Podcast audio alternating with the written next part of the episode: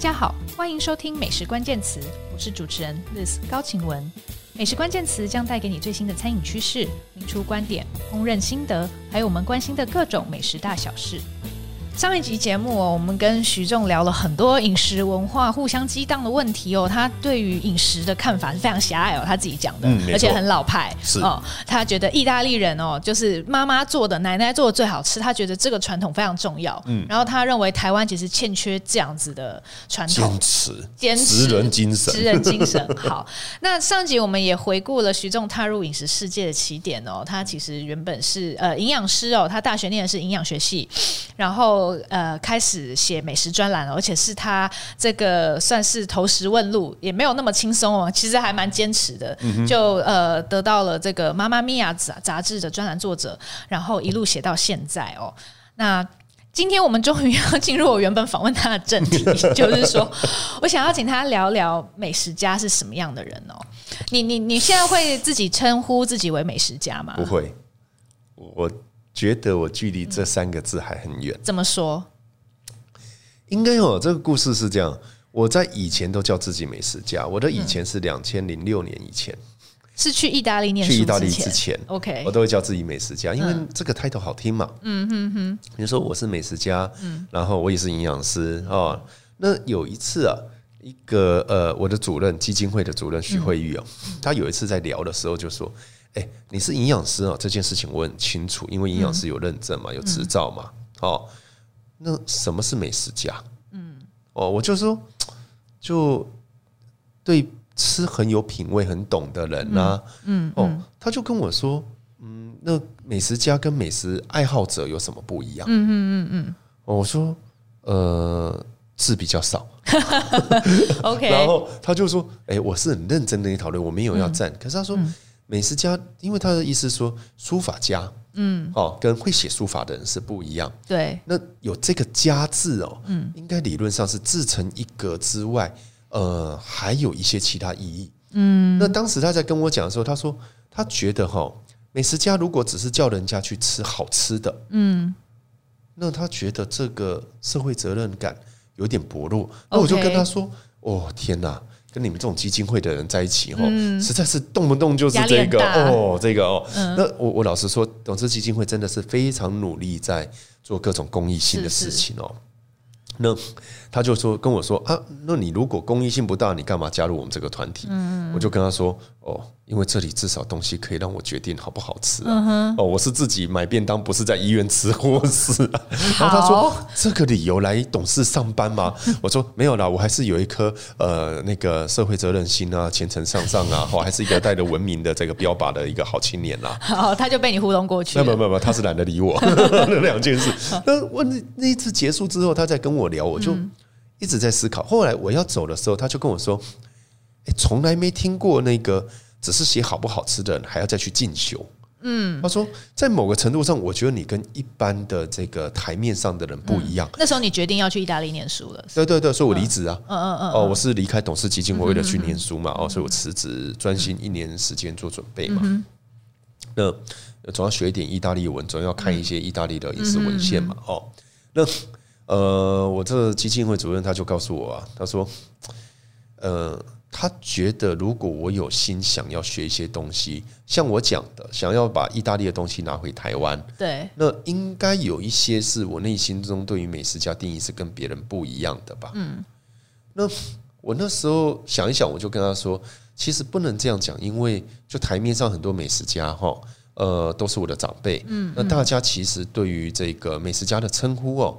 多数都不是自己喊的，是都是被别人叫的，是是。哦，那既然是别人叫，我说你，比如说你今天说我是有钱的富家公子啊，哦，虽然我没有那么多钱，但我为什么要否认呢？那么多人就是想要变成有钱人，对不对？我没有那么多钱，被你叫一声，我也爽啊。那我就算我不是符合道义上的美食家，但被你叫美食家，我也高兴啊。嗯嗯。哦，那我这个老板就跟我说。他其实觉得我在国外可以想一想。哦，因为既然我就像我讲，每一个人对美食家的定义都不一样，那我自己应该有自己的定义嘛。是。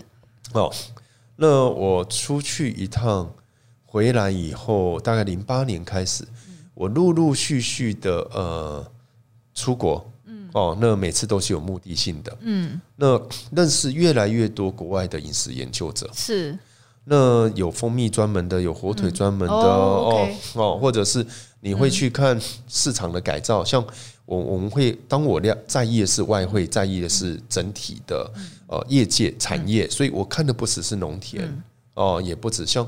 呃，各位听众朋友可能不知道，我在短短三年里面把意大利二十个行政区全走完，我还拜访超过两百六十三个农友，包含西班牙和葡萄牙和法国在内农友，我是没计算的。嗯那我会了解，想要了解超级呃，比如传统市场跟超级市场之间的差异性，我会去看各国的传统市场，包含去贫民区看，嗯然后再到这个最贵的或者是最流行飞行的，像意大利啊或什么的哈。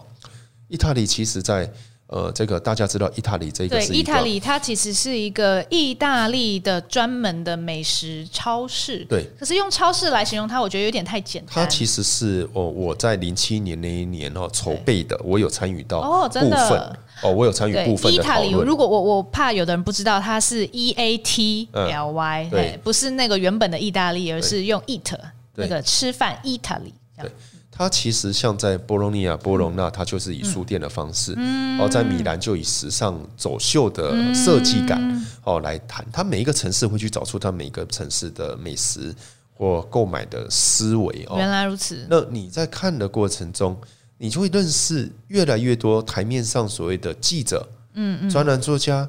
研究者，或者是像我说这个传统呃传统市场的创建者或规划者，嗯嗯，每一个人对吃其实都很有观点，嗯嗯，而观点不一定是一样的，嗯，但是慢慢我发觉他们有一个共通性，嗯，就是他们很在乎他们的理念能够影响到多少人。OK OK，所以那时候回来我就开始在思考，如果我要成为美食家，对，什么时候可以成为美食家？我觉得如果能够在我活着的时候。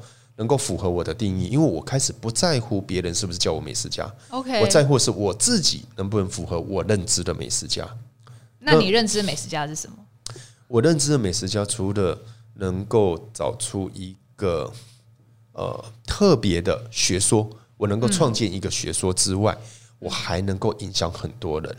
所以你要发挥一种影响力，而且是带有社会责任的。是，所以我后来就会觉得，我应该成为饮食者。这个引啊，饮食是引导的引。哦，OK，好，应该是我开始在思考。呃，大概是这几年来，我会觉得很多的 fine dining 的厨师很擅长于去用言语来包装自己的菜肴，而他们确实能够讲出一个逻辑。嗯，因为 fine dining 在很多创作的过程之中哦，就像一般的人可能也听到“风土”两个字，他也懒得去理这道菜它的食材的气温温差多少，土壤是什么育成土啊，还是什么土，他根本不想去知道。可是他会知道厨师在这一道菜他要表现的是什么。嗯，那这是透过论述。对，而。多数的 fine dining 你都会找出他的论述，不论是对发酵观点还是对任何东西哈。是，所以你在欣赏的时候是有一个依循的。嗯嗯嗯。可是传统菜并没有。嗯嗯。传统菜很少人会告诉大家会告诉你炸得够酥够脆，可是这是一个基本的形容词。你觉得缺乏论述？对，比如说你吃红烧肉，对，你到底是干粉炸还是湿粉炸？嗯你为什么要干粉炸？为什么要湿粉炸？嗯嗯。那你要怎么去判判断干粉炸它应该要？比如说红糟味是什么叫红糟味？嗯，那它在哪一个肉块应该要怎么切，刀工要怎么下，你才能吃出它的美好？那为什么？那我觉得你看哦，吃这种俄阿米刷吃什么，很少人会去做论述。但是如果回到意大利，嗯，它的传统食物都有论述的。嗯，他就是一个帕玛火腿，可以给你玩到极致。嗯，所以曾经呢，那时候我在跟朋友在聊，他就像例子你在跟我讲的一样，有时候你这么老派，这么狭隘，居在传统，嗯，那你会不会担心你被传统蒙蔽了眼睛，看不到外面的世界？嗯，我就会举例，我说有一句话叫一叶闭目，嗯，对不对？一片叶子遮住你的眼睛，所以你不见泰山。嗯，后面一句话是这件事，但是如果你好好的看这一片叶子，嗯，那一花一世界，OK，对不对？在这一片叶子里面的脉络，也可以让你感受到世界的美好，它的广大。所以，当你看到一片叶子，如果你认为它只是一片叶子，那它就只是一片叶子。但是，如果你仔细来观察，它里面有很多值得你去欣赏的。嗯嗯。所以回到我们上一集在讲到，你说丹麦这个厨师，当他说传统啊都是怎样不守旧，可是他花心思了解了吗？嗯。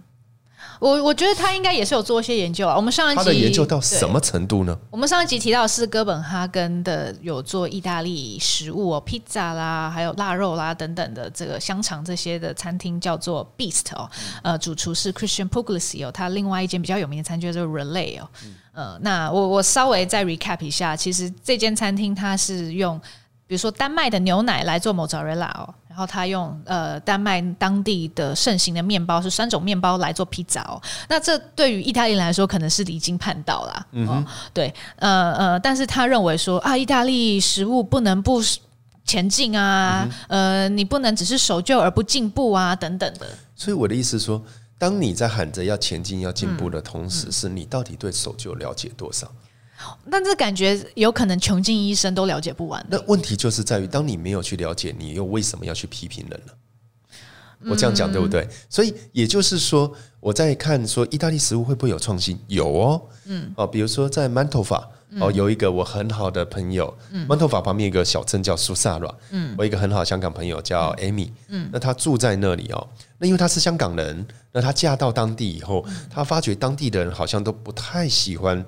吃鸡翅，嗯嗯嗯，哦，那于是他把鸡翅拿来，就用当地的白酒醋，嗯，哦，煮一煮，处理一下，然后妈妈们吃，妈妈们就会发觉说，哇，这个食物好像还不错，哎，嗯嗯，所以有一天他就打电话跟我抗议，嗯，他说早知道不要分享，因为后来他买不到鸡翅了，嗯，因为很多妈妈都做这道菜，嗯，那我这个 Amy 这个朋友，为什么他做的菜能够被当地人认知？对，他要嫁进去之前，嗯，他是要经过家族考核，就是要先做家族的面。是哦，那他为了要做这个家族的面，他就很生气。她是一个很很 tough、很难相处的女生，嗯，所以啊，但长得很漂亮，我怕人有人看到跟她搞。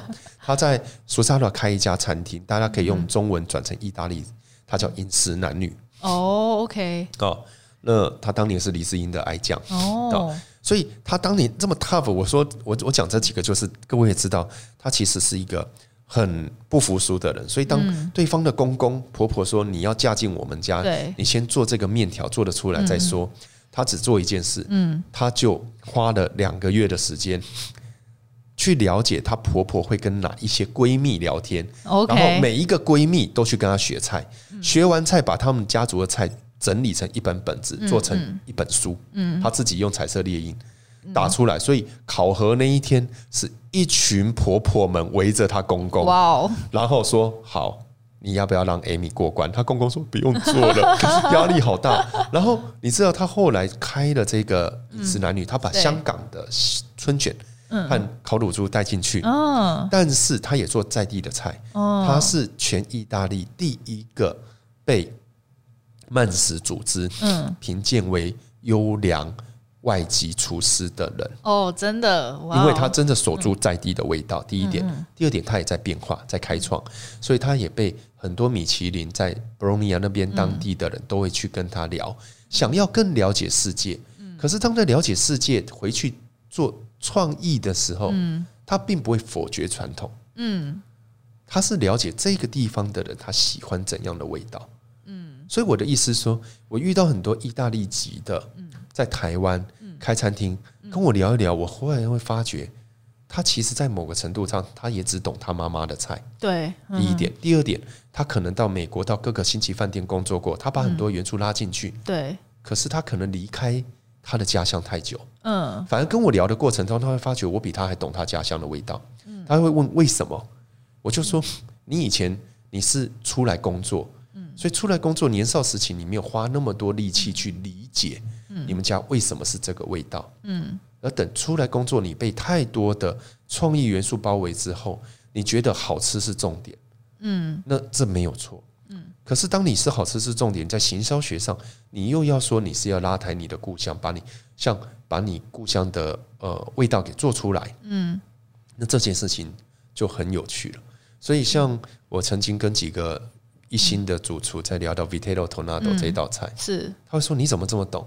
我说因为我去意大利，光是这道菜我就吃十家餐厅了。嗯，然后他 OK 他就会愣住。那你怎么挑的？我就跟他说，我从 Viterbo Tornado 发源地附近的卫生卫星镇，我要怎么去看？嗯然后怎么去处理？然后他们因为他做的 Viterbo Tornado 在台湾，他秀给我是用牛小排，是，所以可能朋友们一听就知道他是哪一家餐厅了。哦，已经关了，已经关了。但以前曾经是饭店里面，那我就跟他开玩笑说这个很好啊，创意很棒。他跟我没有，这是传统菜。我说 Actually that's not true。然后他就说，诶，然后一聊之下，他就说，对，他是因为市场，所以他必须要变成牛小排。但是他觉得这个创意是 OK 的。我说，对我而言确实是 OK 的。嗯，但是我们因为都很了解原始的状态是怎样，所以你改变 OK。所以回到美食家，你看哦，嗯，我会觉得我是想要成为台湾饮食文化呃的研究者，是，但我想要成为台湾传统食物的饮食者。我研究是为了跟大家讲这个食物有多好。我不会认为烤好大鸡排不好，不会，嗯嗯，炸得好也是很棒的，嗯嗯嗯。但是我们能不能不要再用澎湃啊？哦，再用这个。觉得都很表面、很肤浅。对，就是这个味道的主味跟副味，你可以否决我欣赏食物的方式。我喜欢用主味、副位和隐味，隐隐的呃隐藏的隐，哦，三个东西来思考。所以，当你这个东西跟我的逻辑不合，你可能比如说呃最知名的那个上面加很多花朵的这个沙拉，嗯，哦，我一个一个在分析完，我后来发觉啊，可能我分析的方法是错的，因为厨师从头到尾没有要我这么吃啊，嗯，那。问题在谁？在我。嗯，所以代表我被引导的还不够。可是如果今天用我的逻辑去思考事情是错的话，那话说换说回来，用一般人的逻辑来思考传统饮食，嗯，会是对的吗？这是一个 question mark，没有对或错。嗯，所以我是一直想要去找出一个欣赏食物的方式。嗯嗯嗯。所以很多人会说，呃，什么是美食家？对我而言，社会责任是在这里的。社会责任是在于。你怎么去思考你工作意义？你书写的每一个字，我们说立言立德嘛。嗯嗯嗯。哦，那每一个文字，它有没有办法去传续？嗯。所以我希望我写的书很少，我写三本，而且三本都是为了，老实说，没有一本是我我真正想写的。或正确的讲，每一本都是为了为了还债啦，哦，还人情债，哦，还人情债。像酱油，我曾经想写啦，嗯嗯，但是写到后来累了。今你也出出。出就出了这样子，对，就出了，就出了啊！所以出了也没有打算好卖，为什么？因为我会觉得一本书啊，在我的观念里面，我希望它是两三百年后有人谈起这个时代的台湾，会讲起我这本书。OK，这是我的观点，因为我觉得很多东西现在像网络上都找得到了，嗯，那我在网络上就无偿公开，大家就读就好了吗？嗯，你喜欢不喜欢是你的事，但如果成为书，当然这个观念已经变，因为以后搞不好已经没有书这个东西了。嗯，哦，但是就像我现在想要了解清朝时候，想要了解宋朝时候，对，我总有几本经典的文章可以看。所以你希望自己可以成为那样子的经典？对，我如果是美食家，我要的是盖棺之后，而不是盖棺之前，我死之后的事。哦，所以你现在这还活着跟我们讲话，所以就不会当美食家这样？我认为我还不够格，还不够格。哎，或许某一天，如果你有的人利益生辞还是什么，就是我会说读书人哦，我一直在想就是。六个字而已，嗯，哦，克己，嗯，复礼，不，克己、自省和慎独，是 OK。我要永远去克制自己的很多的欲望，嗯，因为我要专心做我的事情，嗯嗯，对不对？我要自省，常常去反省自己，嗯，一个人的时候，在吃饭的时候，我要去思考我的初心有没有违背，嗯，所以你对于美食家的定义，其实是有点任重道远那样子的意思。一直都是从两千零三年、零四年，从一颗柿子哦，我们听众朋友不知道就麻烦听上一集，一颗柿子当一个日本的厨师跟我在聊，他没有办法聊出我认为认同的道理的原因，是在于有一个节目叫《料理东西君》，是是，那日本人。他看待自己的食物，对，他是用那样的态度。是，那为什么你看待台湾的食物是用这种态度？嗯嗯，原因在于我们没有足够的资讯给人嘛。OK OK，所以你想要提供这些资讯，是，所以我开始追食材啊。嗯嗯，问题是写的过程中，你又知道很多的报章杂志，你没有办法写太深，对，字太多没有人要看，对对，所以我就慢慢写嘛。OK OK，慢慢来啊。呃，上一次。聊美食家这个话题的来宾是叶怡兰老师哦，嗯、那他对于美食家的定义，其实我我觉得跟你相比是比较宽松一点的，嗯、就是懂吃事实的人嘛，嗯、而且很多他可能是呃经济环境比较好哦，而且可能是不出事的，就是他就是呃自己很很很有条件，很有钱，然后他可以尝遍世界的美食。那他依照这个定义，其实他未必是要呃出来有什么影响力的，他未必是要有什么论述，但是他可能很懂吃。因为这种人我认识太多了，嗯嗯嗯，我就是因为认识这种人，我才会找出另外一条路。因为他们根本不在乎写不写嘛，因为我有钱到处吃，我还要写记录让人家看，我疯了吗？嗯嗯嗯，对不对？所以对我而言，他们是美食爱好者，他们是满足自己。OK，OK，OK，嗯，你的想法可能跟我比较接近，因为我也开始在联合报写一系列文章，我也是想要透过书写来探讨美食家的身份。但对但是这没有不好，我我觉得没有不好，对对，我觉得定义问题而已，这是定义问题。但是我后来也是，因为我自己也在看一些书，关于这种美食爱好的研究，嗯、比较从社会学的观点来看，嗯、那。确实，好像是以国外的研究来说，他们也会认为美食家是要有一些影响力的，而且他要形成论述。嗯哼，对。所以，既然是这样的话，我觉得就越来越清楚啦。嗯，因为老实说，你问我，我也是在找寻啦。嗯，哦，但是这一个，我可以说，目前我走的路哦，从我零三年、零四年认识食材、研究食材，然后到国外去看怎么去。呃，以商业经，因为品酒其实就是一个商业思维，嗯嗯嗯，哦，不然你喝酒喝喝酒，你有没有管那么多味道干嘛？嗯嗯。但是它的商业思维最有趣的是，它牵扯风土，嗯嗯，葡萄酒。那透过这一个。拉回饮食文化，比如说波多的酒一开始哦是是配波多，但是后来就是大家觉得太无趣嘛，嗯嗯，那走出另外一条路。但你如果去波多那边，还是会找到很多这种传统的饮食，嗯哼，对不对？所以它基本上是可以并行的，嗯嗯。那只是我们在思考谁来做中间的沟通者，嗯嗯，谁？所以当然有钱的人他在消费上。这就是一个很好的沟通，我不否认。是，是，是，可是这些有钱的人，毕竟这么有钱的人算少数嘛。嗯嗯嗯嗯，多数人大概是我存一笔钱以后，我去找一些资料，我才知道去哪里吃。对，那对，如果这样子的话，我能不能提供一些思维方式？嗯，不是选择，是思维的方式。嗯嗯，让这些人来思考。嗯嗯，所以我会觉得美食家。其实，在某个程度上，是一个别人对你的肯定之外，嗯嗯，也是你自己问自己能不能对得起这个字。那当然，这就变得很严肃的一个议题哦。嗯嗯，那这样子，你觉得成为美食家需要具备什么条件？应该是每一个人都不一样。OK，站在我的立场啊，哦，首先第一点，我一定要跟外面发声，所以谢谢你邀请我来上 Podcast。就是你如果是有钱的，在到处吃，你根本懒得跟人家讲。对。他就不符合我对美食家的定义，因为你根本懒得跟人家讲嘛。或者是说，他其实就在自己脸书上面写一写啦。那但是那个还是有限，嗯嗯，就是那叫同温层效应，是是是，对不对哦？所以一个是愿意发生沟通，嗯、第二个是他其实有自己的论述之外，他不能太过去拒绝别人，必须用尊重。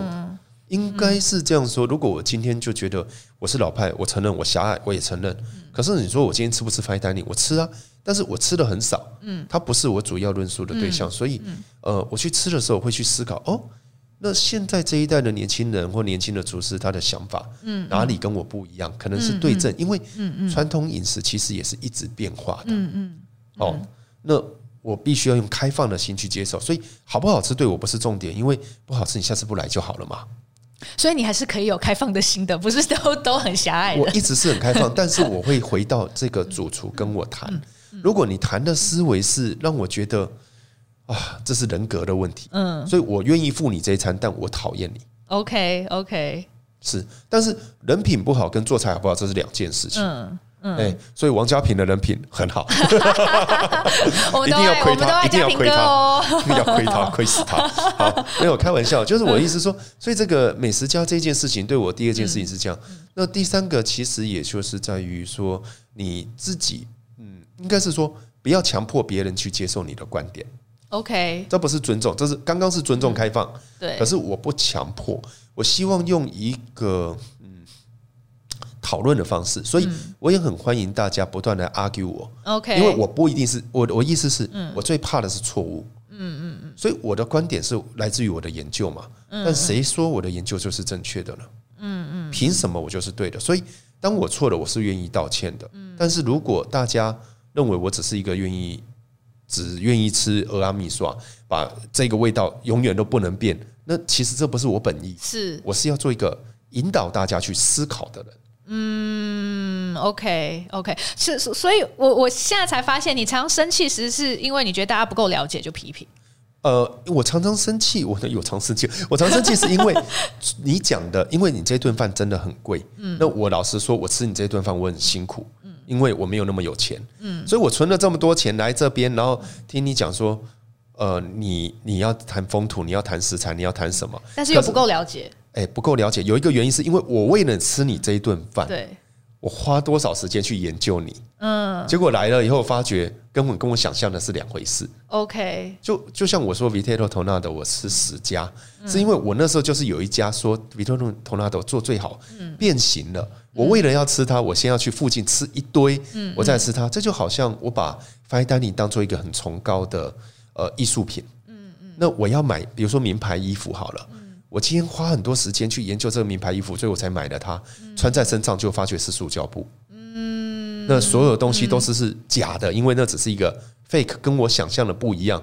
嗯，但我觉得你的标准真的非常高，因为如果厨师要花跟你一样，不要说比你努力，跟你一样的努力来做菜的话，那他真的他可能一天要有四十八小时。对，可所以我意思说，你不要把话讲那么满嘛。嗯，你讲。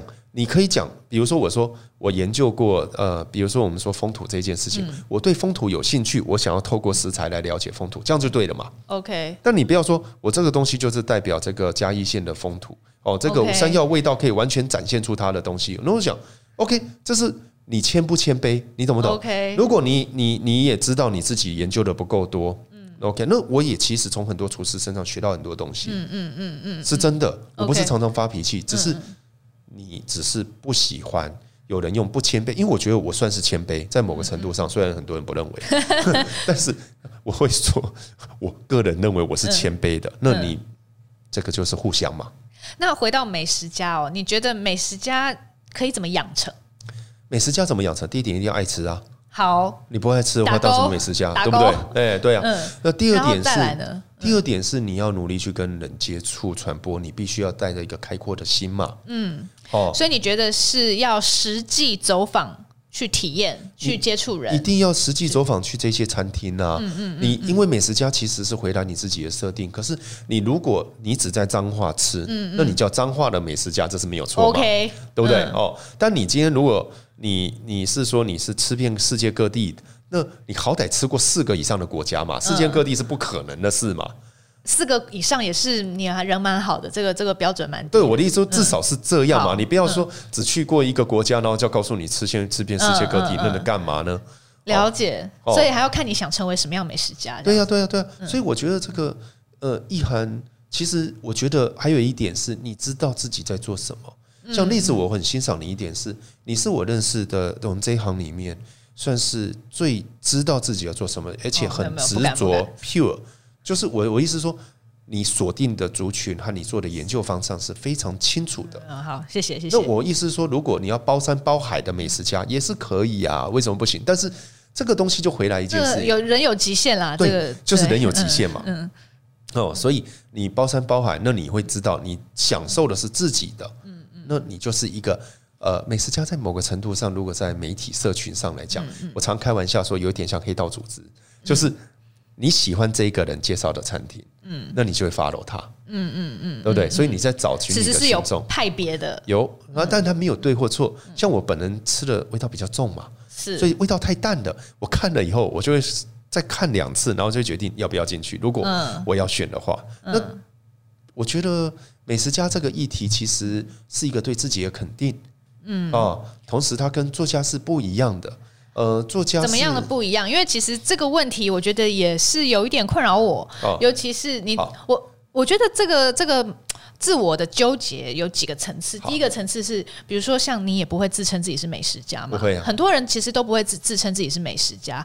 那呃呃，就像我的部落格好了，我一开始的部落格我也是说是美食家的自学之路，我认为我一直在自学，大家好像都很害怕被被呃自己自自己称为美食家，好像觉得压力很沉重。欸、这是一点。你你这样讲我不好意思，因为两千零六年前以前我都叫自己是美食家的。的昨昨日的你已经死了，没关系。对对，然后再来就是嗯，大家对于美食呃书写美食的人哦，呃呃，比如说你我好了，可能也不会被认为是作家哦。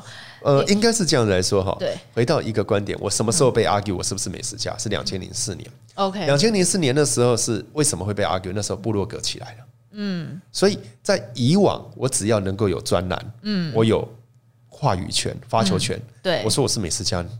对我意见吗？嗯嗯，对不对？嗯嗯可是当话语权被大家拿到了以后，就开始有人说：“那凭什么我不如你？”是是是是，有没有？哦，是。那比如说有钱的人吃的比我还广，那他说：“凭什么叫美食家？”我说：“嗯，因为我有专栏啊。”一句话，以前就打。以前就是你有那个媒体的话语权，对，我有话语权嘛。你是爱吃的人，我尊重你也懂吃嘛。对对，你是影视美食家，这样可以了吧？哦，这样。可是你的话话语权被大家打散以后，对对，这就有趣了。嗯嗯，那作家也是一样。嗯嗯，哦，当文字每一个人都认字了，对，对不对？都能够出书了，对，哦，出版法也废除了，而且出书现在好容易啊，只是卖不卖出去而已。对呀，所以这个东西回来一件事情，作家或美食家这件事情就有两个很主要的基本意义。作家是在于你是不是靠写字为生，嗯，而且你的东西都卖得出去，这是重点嘛？嗯嗯，哦，那。如果你这东西都卖得出去，那一定代表你有市场性。嗯哼，除非你家很有钱，你你出一本，你家都给他买个十刷。嗯，那两件事吧。嗯嗯，那美食家一样，你是靠饮食书写为生的，就是美食作家嘛。OK，如果你是美食家，那就回来，你是依靠在餐饮业以这个行业为生的。OK，我觉得这一点是一个基本的，这是基本的，对不对啊？那。接下来才能再谈下一步，嗯，所以我会觉得，如果我这自称是作家。哦，那我会觉得有一点汗颜，因为我其实不是用三本书养活自己的，是是是。但我称自己是美食家，我会说那是我的目标，因为我现在确实是靠餐饮为生的，是是是是。OK，那 这个事情就回来，如果有人真的要说你做美食家，你不要那么虚伪虚假，，gay 拜我说好吧，那我就美食家吧。别人讲你就可以了，对不对？就是别美食家是别人给你的称呼。你知道这个推一次叫做客气，推两次叫矫情，你知道吗？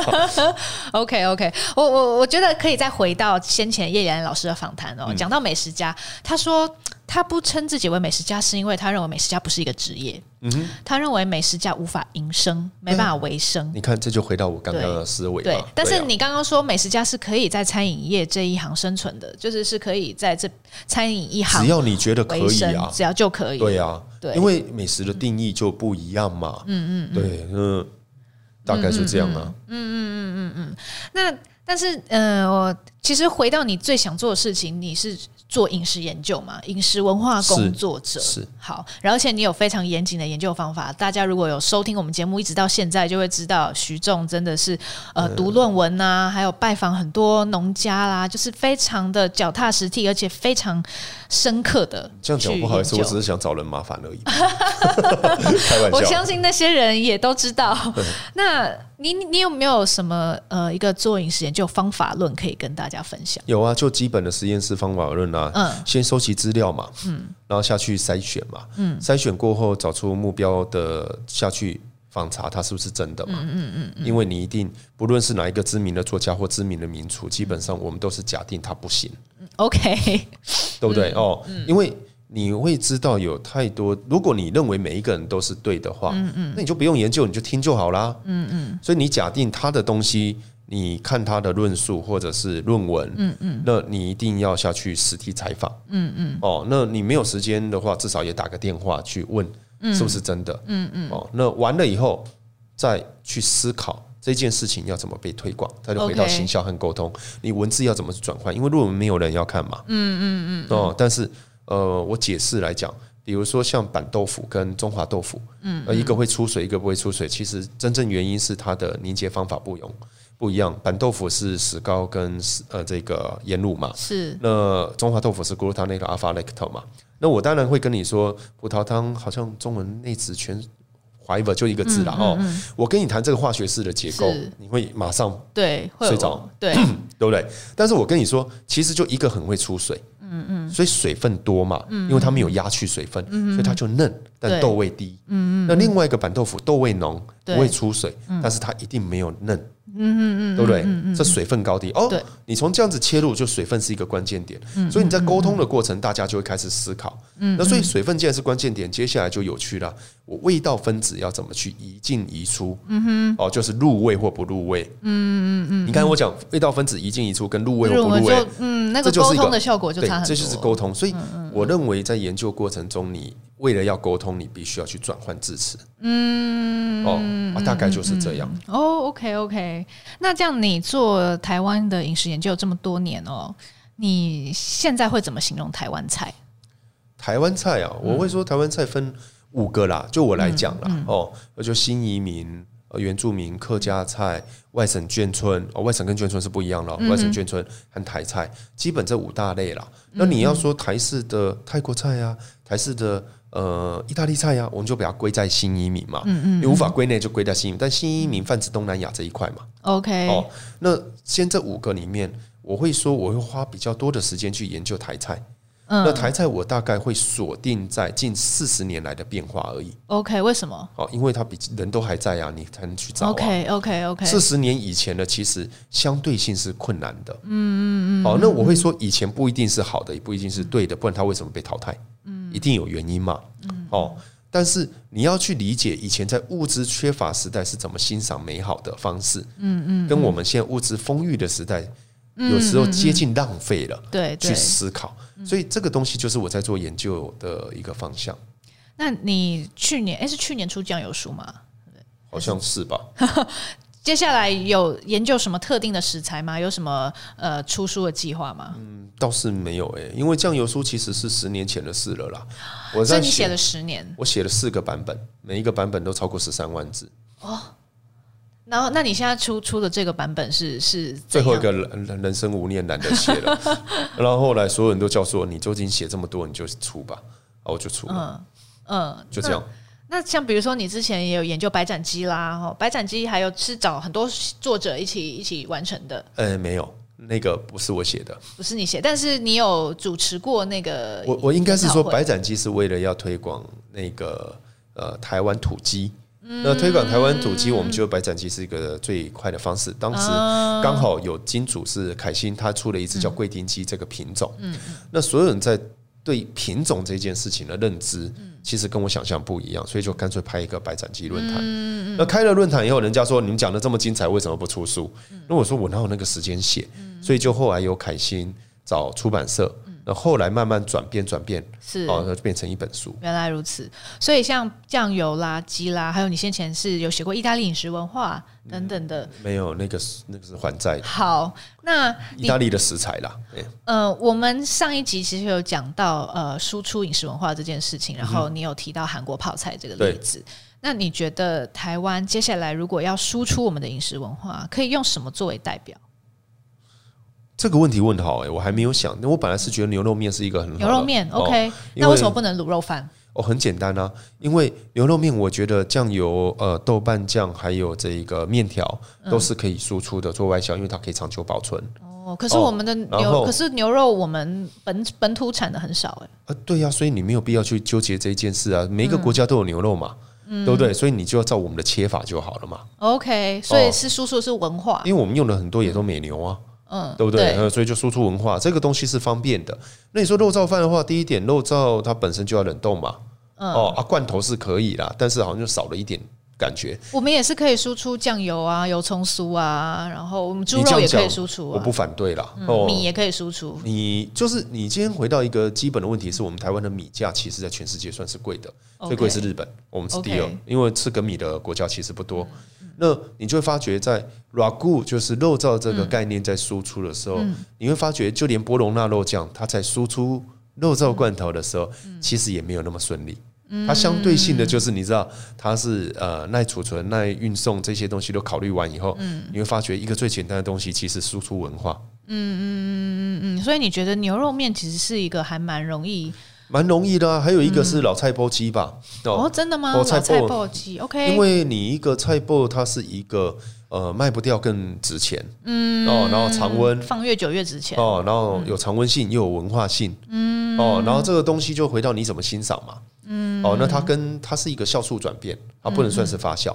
所以酵素转变的过程中，可以探讨的意涵就很多了。嗯，哦，那至于其他更细的风土或萝卜品种的另外一件事。可是你在思考说，韩国泡菜它要冷藏，它也不不讲陈年。对。哦，那它谈的就是一个对身体健康，对不对？发酵嘛。嗯，还有一些刺激的风味。乳酸菌啊，刺激风味这一些。嗯。所以菜脯在某个程度上也可以啊，它就是一个提味的嘛。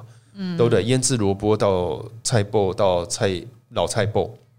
但是菜脯好像之于台湾没有泡菜之于韩国那么的普遍，应该是台湾我们的饮食生活里面。我我一开始有开玩笑说，我都欺负美国人跟韩国人，就韩国人吃的东西相对性是不多元的。OK，台湾是很多元的，台湾很多元。对，所以当你问我要考虑外销这件事情，我第一个要考虑的就是保存期限了。嗯，啊，像巴萨米克醋最让人家感动的就是它放的够久嘛。嗯，你今天如果跟我说放个二十五年不符合十万法要拿去丢掉，我会说 请你丢到我这里，对不对？哦，那老菜脯一样啊。嗯嗯嗯嗯嗯，我觉得大家也可以想想这个问题哦。如果我们要输出我们的饮食文化，到底选台湾的什么食物作为代表呢？那今天很谢谢徐仲来上我们节目哦，总共上下两集哦。呃，这一集我们聊了他对美食家的看法哦。那上一集我们聊了很多饮食文化互相碰撞的问题，都很精彩。那也欢迎大家去收听徐仲跟王家平主厨的 Podcast 《徐仲说实话》哦。谢谢谢谢。对，上面也有两集是我当来宾。没错没错。好哦，那就谢谢大家，谢谢谢谢谢谢啊！欢迎收听我们下集的节目哦，也欢迎订阅、追踪并分享美食关键词哦。好拜拜。